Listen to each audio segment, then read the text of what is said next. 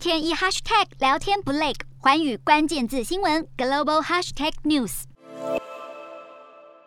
研机构固能最新报告指出，二零二一年全球半导体业营收合计直逼六千亿美元，比二零二零年时成长超过两成六。在企业市占方面，三星电子营收成长了近三成，相较下，英特尔营收却是不增反减，在前十大企业中唯一出现了衰退，被三星给重新夺回龙头宝座。而 SK 海力士则是以四成的成长紧追在后，美光和高通则分居四五名。挤进前十强的还有博通、联发科、德州仪器、辉达和超维，营收成长长都超过了百分之十九。其中联发科和超维表现最亮眼，联发科成长六成以上，超维营收更暴涨超过六成八。顾能指出，半导体业营收成长大跃进，除了拜晶片持续短缺所赐，全球五 G 推出也导致了需求的急剧增加。另一方面，华为旗下的海思半导体在美国的制裁之下，营收蒸发了八成以上，掉出全球 IC 设计产业的二十五强之外，也导致中国的市占下滑。反观南韩，则是受惠于记忆体市场的强劲成长，占比来到百分之十九点三，涨最大。另一方面，国际半导体产业协会报告则是显示，去年全球半导体制造设备的销售额激增了百分之四十四，